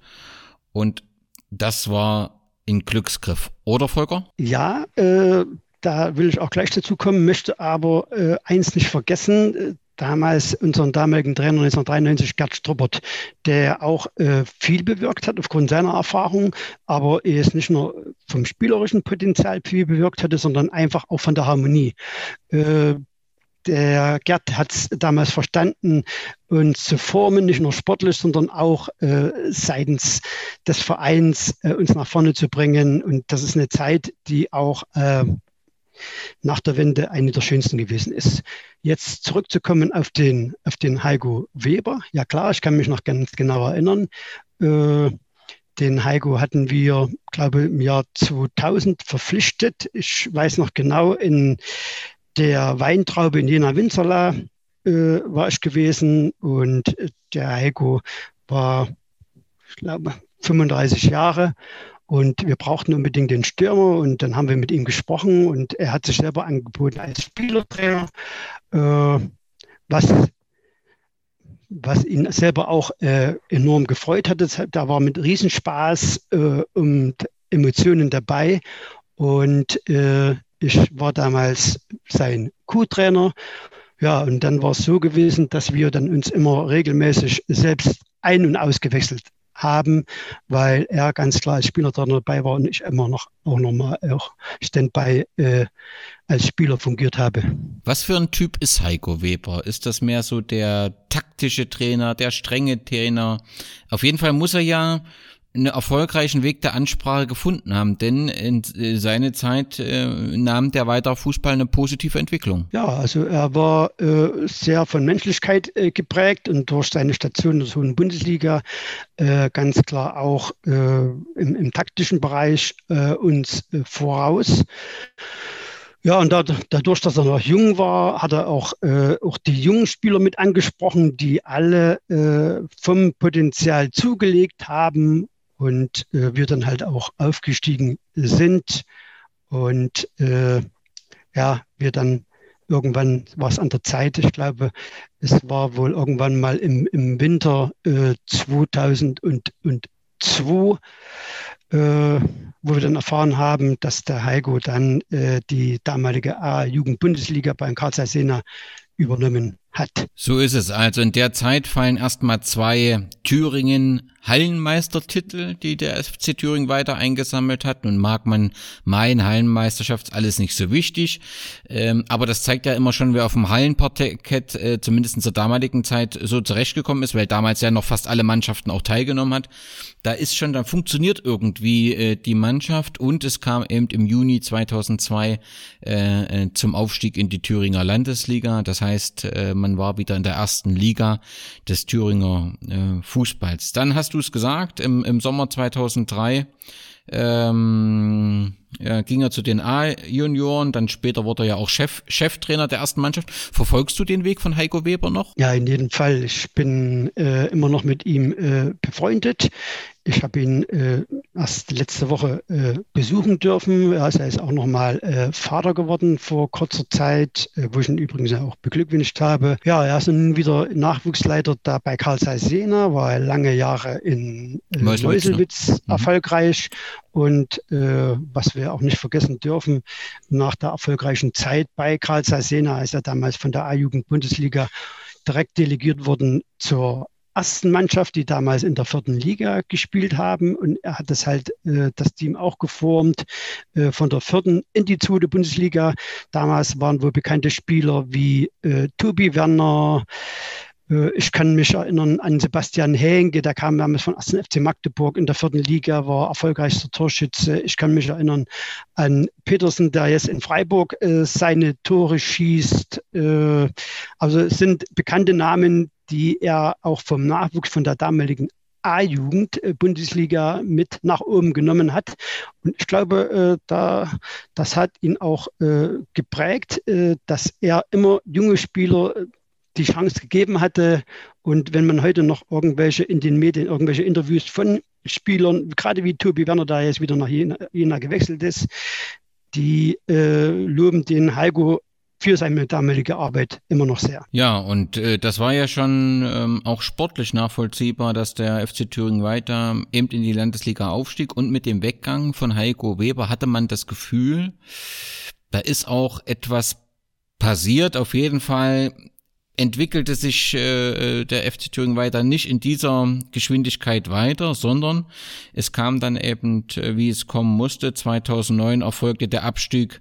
Ähm, nee, 2009 konnte er noch verhindert werden, äh, dadurch, dass sich äh, Steinach äh, zurückgezogen hat. Aber letztendlich gab es den Abstieg dann 2010 in die Landesklasse. Ähm, kann man das tatsächlich sagen, dass Heiko Weber, dass das ein großer Verlust war, dass er weggegangen ist? Oder war es andere Gründe dafür, dass man dann wieder zurück in die Landesklasse musste innerhalb von knapp fünf Jahren? Äh, also ich, ich sag mal beides. Äh, zum ersten ist es ganz klar, war, ist, ist ein Riesenverlust. Schließlich hat äh, der Heiko auch äh, viele junge Spieler von Karl Jena zu uns rüber äh, geholt, äh, was Björn Engmann, Thomas Wolter, Stefan Kaschuba, selbst seinen damaligen Kollegen von der zweiten Bundesliga, Mario Röser, den hat er von Karl Jena losgeeist, der bei uns einige Jahre gespielt hat. Äh, nennen möchte ich dann auch den Markus Hacker, der von Jena zu uns gewechselt ist. Und äh, zur damaligen Zeit auch junge Spieler mitgeformt hatte äh, in jungen Jahren, wie den Hendrik Poland, der jetzige Präsident ist, aber auch genauso äh, der Christian Gerold. Ja, was mir noch aus dieser Zeit bekannt ist, ist im Oktober 2000 gab es einen Fußball-Weltrekord auf dem Roten Hügel. Das damals längste Fußballspiel äh, wurde in das Guinness-Buch der Rekorde eingetragen und das war dann eben so ein Benefizkick, den ihr zugunsten der Kinderkrebshilfe der Uniklinik Jena gemacht habt ähm, sind 9159 Tore beim 100-Stunden-Kick äh, gefallen. Ich bin mir sicher, Nick, du hast an diesem äh, Kick nicht teilgenommen, aber offensichtlich ist die Geschichte bis heute noch bekannt und ihr plant ja jetzt wieder was, was ähnliches, richtig? Ja, also weiter ist auf jeden Fall bekannt äh, für seine Weltrekorde. Wir hatten damals den äh, ersten Weltrekord äh, durchgeführt. Das ist aus äh, der Idee entstanden vom den Sohn von Sven Müller, über den wir vorhin uns mal kurz unterhalten haben. Der gemeinte, Mensch, Papa, lass uns doch mal das längste Fußballspiel der Welt machen. Und da hat Sven noch drüber gelacht, aber ja, der Gedanke ist dann immer mehr gereift und dann wurde das auch umgesetzt. Dieser Weltrekord äh, wurde dann geknackt. Dies äh, nahm man dann an, äh, als Anlass 2010 erneut einen Weltrekord äh, durchzuführen, damals in Verbindung mit dem Hauptsponsor Breckler, nämlich äh, das Matratzendomino. Äh, auch dieser, ah, ja, stimmt, stimmt. Genau. Auch dieser Weltrekord äh, wurde wieder geknackt und ist, glaube ich, mittlerweile in einer Stadt, äh, ja, in Holland. Und das nahmen wir wieder als Anlass, zehn Jahre später, um halt auch ein bisschen im Rhythmus zu bleiben, äh, nächstes Jahr am 19.09. Äh, wieder einen Weltrekord durchzuführen. Das klingt fantastisch. Kannst du was sagen? Was, äh, was erwartet da ähm, ja, die Hörer beziehungsweise die Zuseher? Ja, und zwar sind wir mal die Weltrekorde durchgegangen, was für uns äh, als Verein vielleicht interessant wäre. Und zwar dabei wichtig, dass wir einen Weltrekord durchführen, der zum einen Jung und Alt anspricht und auch äh, mal nichts mit dem Fußball zu tun hat, um halt auch mal ja, Leute auf den roten Hügel zu holen, die nicht so sportbegeistert sind. Und dabei sind wir auf das äh, größte äh, Mensch ärgere Spiel gestoßen. Da liegt aktuell der Rekord in Amberg äh, mit 1000, ja, ich glaube 1300 Teilnehmern. Äh, wir wollen das nächstes Jahr mit 2000 Teilnehmern durchführen und äh, nebenbei ist noch ein schöner ähm, ja, schöner Anlass. Der Erfinder dieses Brettspiels, der Josef Friedrich Schmidt, feiert, also würde nächstes Jahr seinen 150. Geburtstag feiern und dadurch haben wir mit dem Schmidt Spiele Verlag jetzt gemeinsam dieses Event organisiert. Na, das klingt doch fantastisch. Dann hoffe ich, dass wir bis dahin alle Viren aus unserem Land äh, äh, vertrieben haben, dass das eben auch ein großes Fest wird. Ich nehme an, ihr habt das ja, hattet das etwas eher geplant und äh, das hat euch einen Strich durch die Rechnung gemacht. Aber ähm, da ist ja die Entwicklung, gerade durch die Entwicklung des Impfstoffes, recht positiv. Ich hoffe, dass das dann äh, von Erfolg gekrönt sein wird. Auf jeden Fall hat auch die Weltrekordjagd äh, Jagd in weiter eine gewisse Tradition. Tradition hat auch, dass ihr im weiterer Fußball immer ähm, besondere Trainer hattet, ähm, die dann eben sehr erfolgreich waren. Das, äh, du hast es schon mit äh, Gerd Struppert angesprochen, Heiko Weber. Und 2010 war es dann dieser René Krüttner, der erfolgreich in Gera Fußball ähm, gespielt hatte, dann eine Zeit lang bei 03 äh, aktiv war und ihr habt äh, 2010 mit ihm letztendlich einen Neustart äh, gewagt, der dann 2012 auch tatsächlich von der Meisterschaft gekrönt war, aber ihr wart sportlich erfolgreich, aber der Aufstieg in, in die Verbandsliga blieb aus. Das muss ja Gründe gehabt haben, Volker. Wenn ich das richtig in Erinnerung habe, warst du da sehr aktiv. Ich nehme mal an, dass die Reaktionen nicht nur positiv waren, aber es hat gewichtige Gründe gegeben, nicht aufzusteigen, oder? Ja, äh, ganz klar. Äh, ich kann mich noch genau erinnern, weil ich ja damals auch noch im Vorstand äh, mit gewesen bin. Wir sind dann äh, Meister geworden und wir haben aber äh, kurz vorher gemerkt, äh, dass wir finanziell den Aufstieg nicht stemmen können. Und äh, deshalb haben wir dann einvernehmlich dann zurückgezogen, haben, ich glaube, ich weiß gar nicht, wie lange es vorher war, sechs Wochen äh, vorher den Verband informiert, dass wir das wohl äh, nicht tun werden aus finanziellen Gründen. Und dass der Thüringer Fußballverband da nicht erfreut gewesen ist, ist ganz klar, denn es gab damals irgendwo auch eine Klausel in der Satzung, die da hieß, man sollte wohl im Winter schon Bescheid geben, wenn man äh, vom Aufstiegsrecht nicht, das Aufstiegsrecht nicht wahrnehmen kann. Und ich weiß noch damals, habe ich auch noch mal mit äh, dem Herrn Zenk vom Thüringer Fußballverband telefoniert. Ich sage, passt auf, äh, das geht so nicht. Hintergrund ist, ändert einfach mal die Satzung, weil man kann nicht im Winter schon sagen, okay, was habe ich im Sommer für Sponsoren? Auch gerade in unserer Zeit, wenn Sponsoren wegfallen, das kann man einfach nicht jetzt von der Wirtschaftlichkeit ein halbes Jahr vorausblicken, dass man das alles stemmen kann. Äh, und eine Klasse höher ist nun mal vom finanziellen Aufwand schon äh, an einigen äh, Geldern äh, mehr zu bewegen.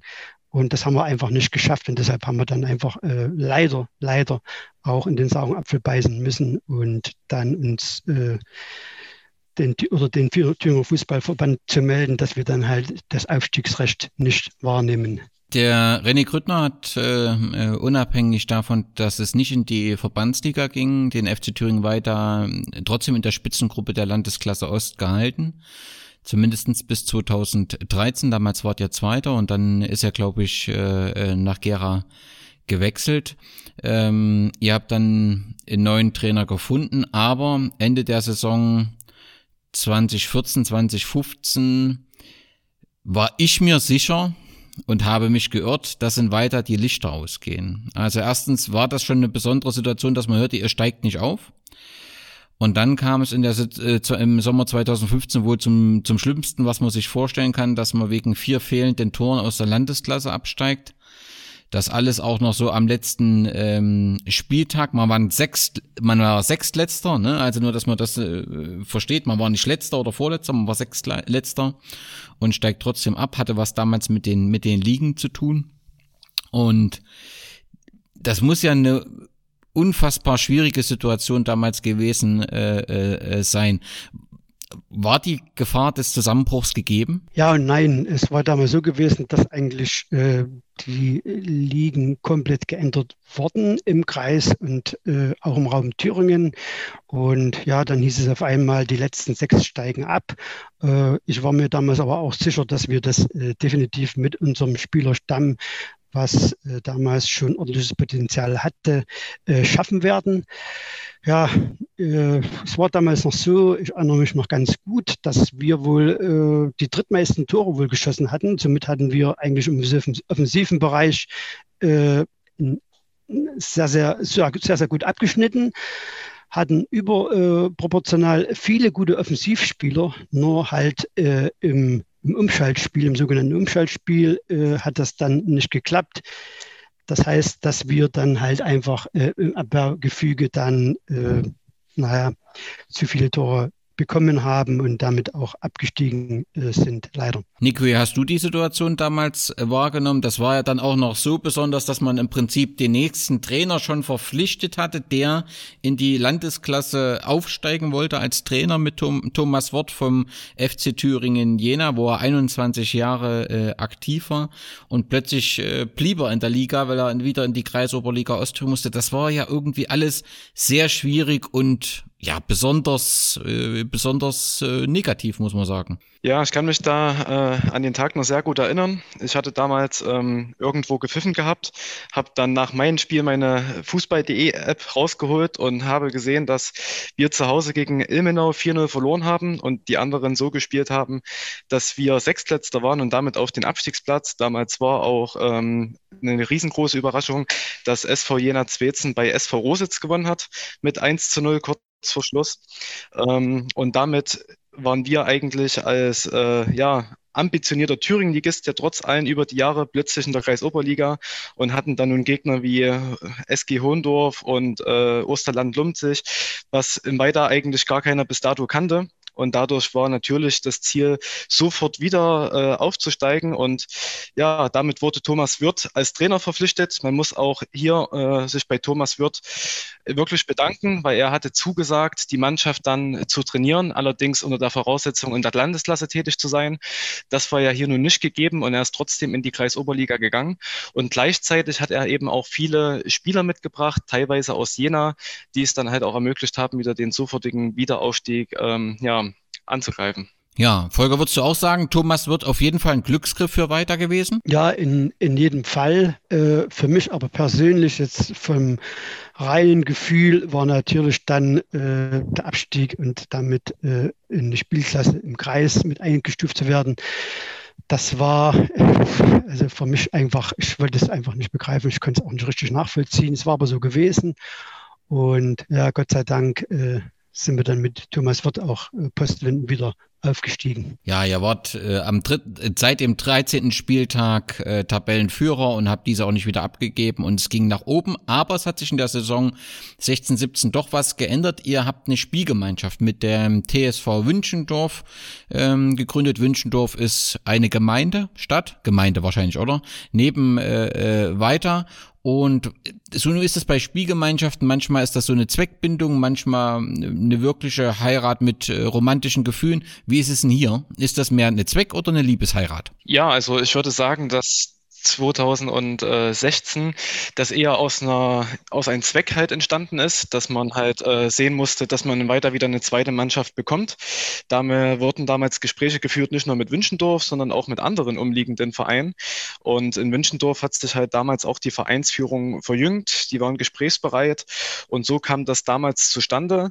Und äh, mittlerweile muss man sagen, jetzt auch durch den neuen Vorstand ist die Spielgemeinschaft auch mehr zu einer Gemeinschaft äh, gereift. Siehst du auch so, Volker? Nein, in jedem Fall. Äh, Maßstab war ja auch der Nachwuchs damals und äh, da war ja bei uns auch in, in, den, an, in allen Klassen von ganz unten bis zur A-Jugend auch nicht vollständig gegeben, zumal dann äh, Wünschendorf dann auch mit abgesegnet worden ist. Und das war eigentlich auch eine gute Sache für den Verein, aber auch für Wünschendorf, muss ich auch sagen. Okay.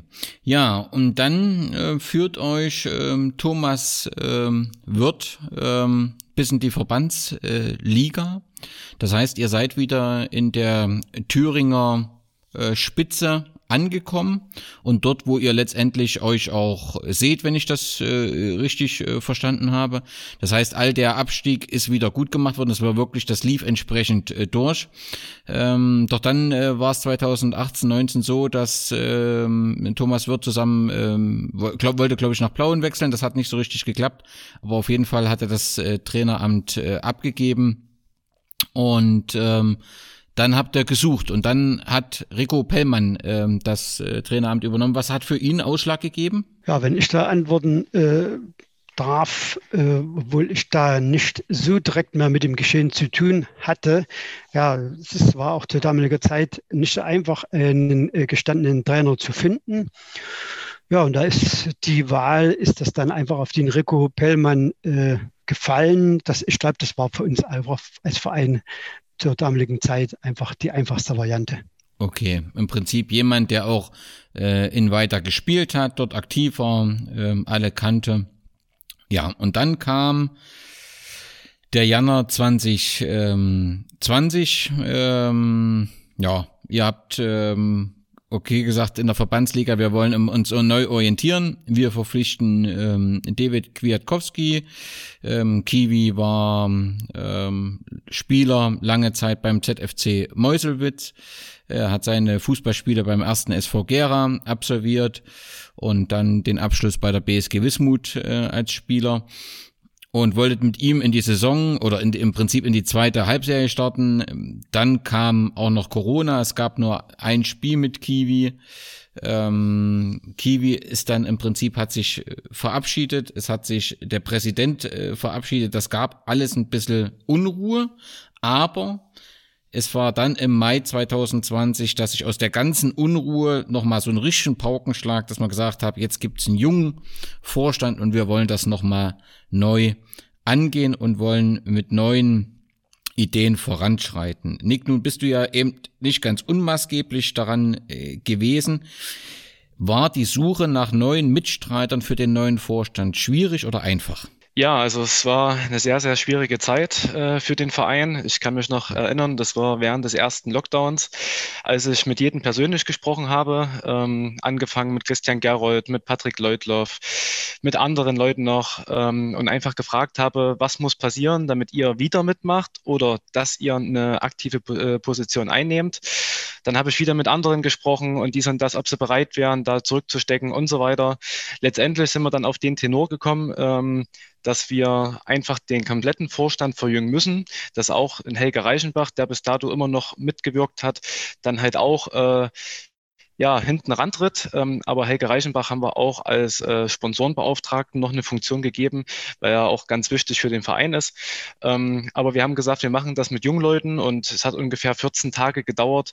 Dann äh, stande der komplette Vorstand, so wie er jetzt ist, der dann halt Ende Mai zur Mitgliederversammlung gewählt wurde. Manchmal ist ja die Gefahr, wenn man so ähm, sich komplett verjüngt, paar andere Ideen hat, dass man auch jemand vor den ähm, Kopf stößt damit. Äh, lief das trotzdem reibungslos bei der Mitgliederversammlung?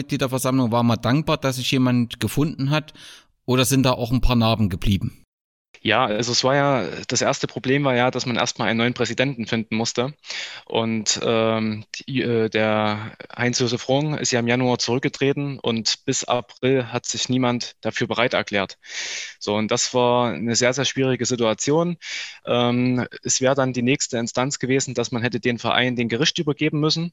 Und wenn da wieder niemand gefunden wäre, hätte man ja im allerschlimmsten Fall den Verein sogar abmelden müssen. Und dazu hätte es auf keinen Fall äh, kommen dürfen. Und dann hatte ich auch überlegt zu sagen, dann mach es halt, weil der FC Thüringen weiter halt einfach auch, ja, da ist man mit Herzblut dabei. Doch äh, bei mir ist halt ja auch noch meine Tätigkeit als Schiedsrichter, die auch ganz klar Priorität hat. Das habe ich auch von Anfang an gesagt. Und ähm, deswegen bin ich auch froh, dass wir mit Hendrik Poland dann jemanden gefunden haben, äh, der gesagt hat, ich mache die Eins. Ähm, ich habe das dann mit dem äh, Schiedsrichterausschuss auch abgeklärt, dass ich die zwei machen darf. Somit stande dann auch der haftende Vorstand äh, fest, als dann Udo Gelder, Geldner auch noch gesagt hat, dass er den Schatzmeister macht. Er ist gleichzeitig auch stellvertretender Bürgermeister.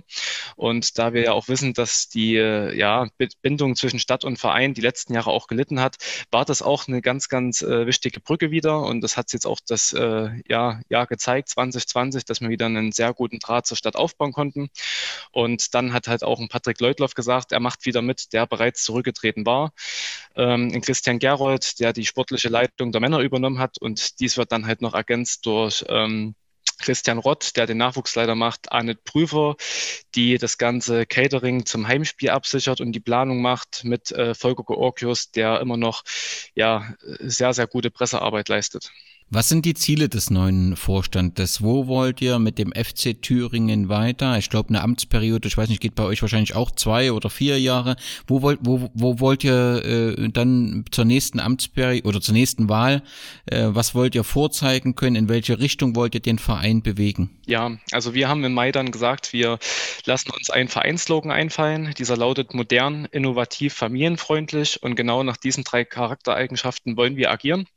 Wir haben äh, in Sachen Außenwirkung sehr viel gemacht, was äh, die Arbeit in den sozialen Netzwerken anbetrifft, dass wir hier auch viel, viel besser wahrgenommen werden. Wir hatten gesagt, wir müssen auch einfach ein bisschen anders sein äh, als andere Vereine, um auch äh, ja, die Leute hier zum FC Thüringen weiter zu locken.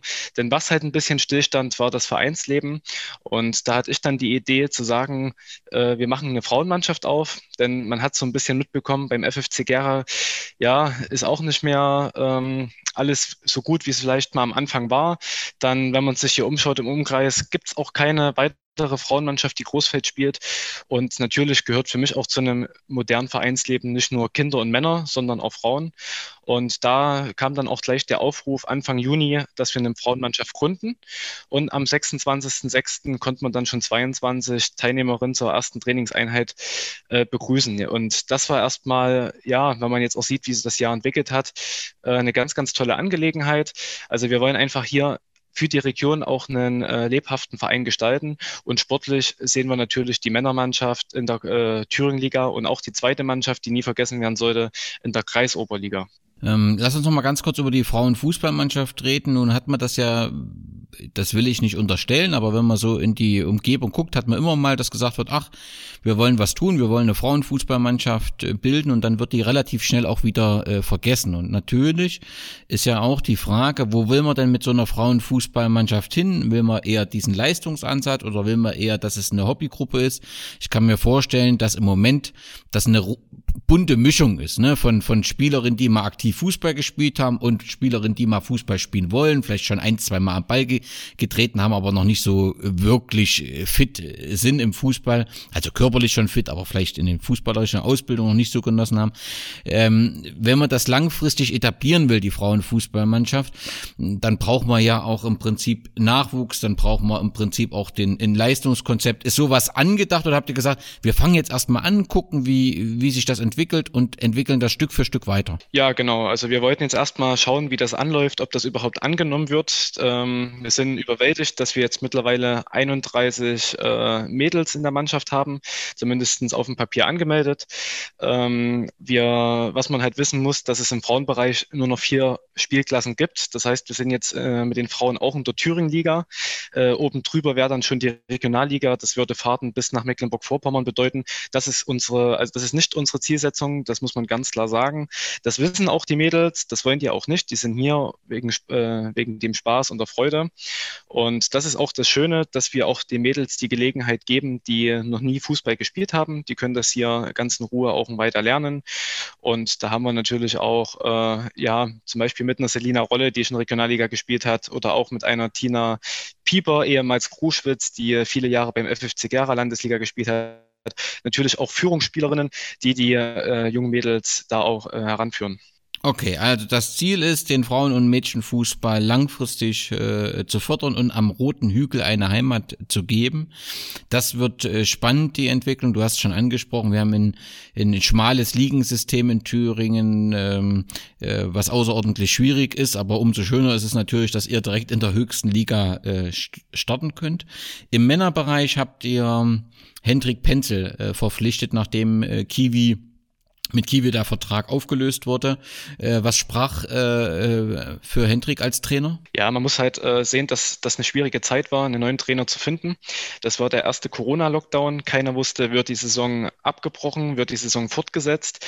Das war damals auch ein Grund, warum man sich von Kiwi getrennt hat, da Kiwi auch für sich selber nicht so richtig wusste, wie geht's dann nach dem Corona-Lockdown weiter, wo dann auch unser jetziger Präsident, der Hendrik Poland, ganz klar gesagt hat, ähm, Kiwi, lass uns zum Guten auseinandergehen, dann machen wir halt hier einen Cut.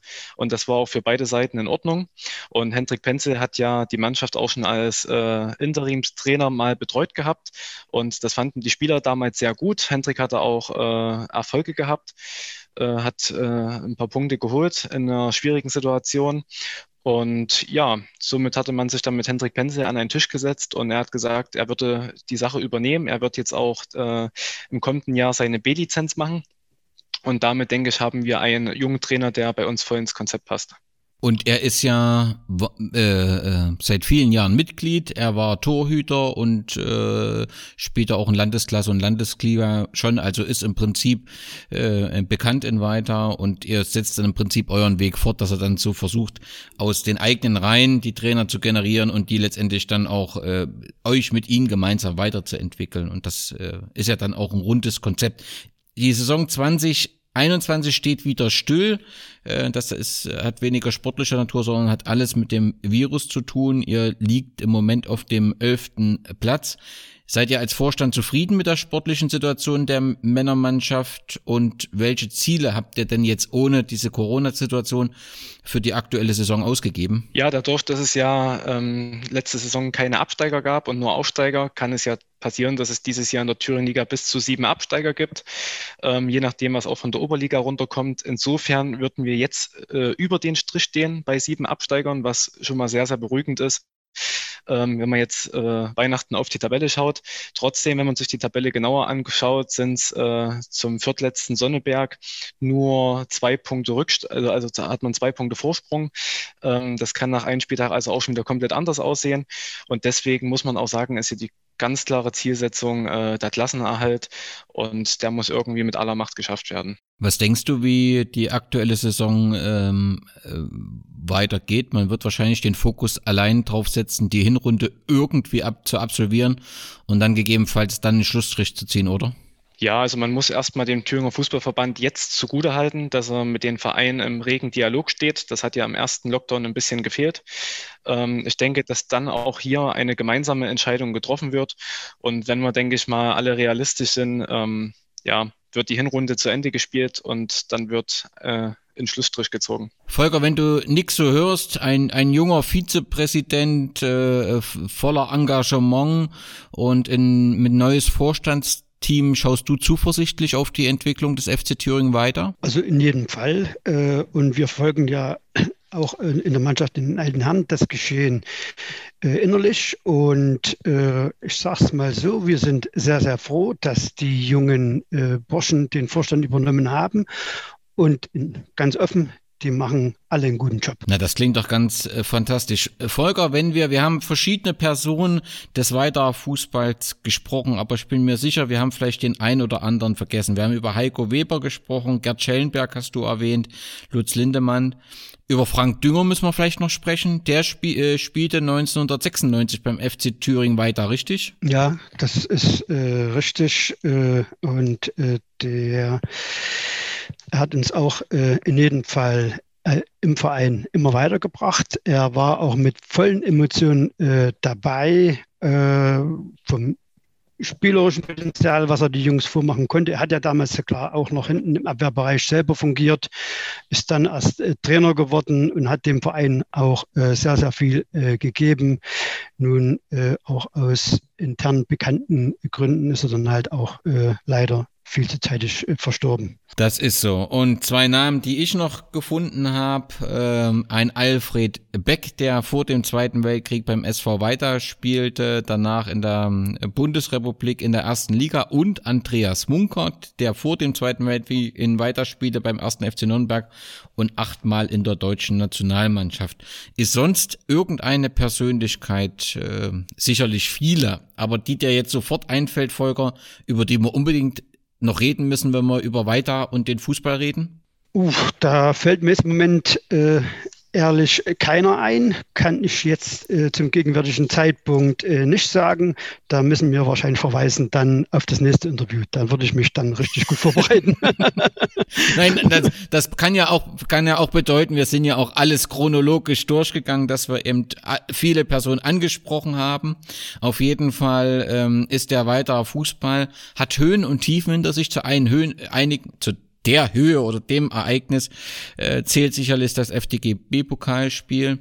Zwischenzeitlich musste man sich nach dem politischen Umbruch paar Sorgen machen. Aktuell ist hier ein Vorstand, der mit viel, viel Engagement wie sagt Jan, ordentlich Palermo macht und ordentlich für Aufmerksamkeit sorgt. Das kann auf jeden Fall für die Region nur gut sein und auch für den Fußball weiter, den es schon seit 111 Jahren gibt und das ist doch eine eindrucksvolle Geschichte. Lieber Nick, lieber, lieber Volker, ich danke euch ganz, ganz herzlich, dass ihr uns, uns also den, den Hörern und mir den Einblick in die Geschichte des Weiter Fußballs äh, gegeben habt. Wer mehr wissen will, findet die Facebook-Seite des FC Thüringen weiter, findet die Instagram-Seite des FC Thüringen weiter. Die Internetseite macht gerade eine schöpferische Pause, nehme ich an. Die wird sich sicherlich bald wieder melden. Aktuell ist sie down, aber auf Facebook werdet ihr regelmäßig informiert und auch auf Instagram. Ich nehme an, dass Nick, dass du da maßgeblich bist. Vielen, vielen Dank euch beiden und viel Erfolg für den FC Thüringen weiter.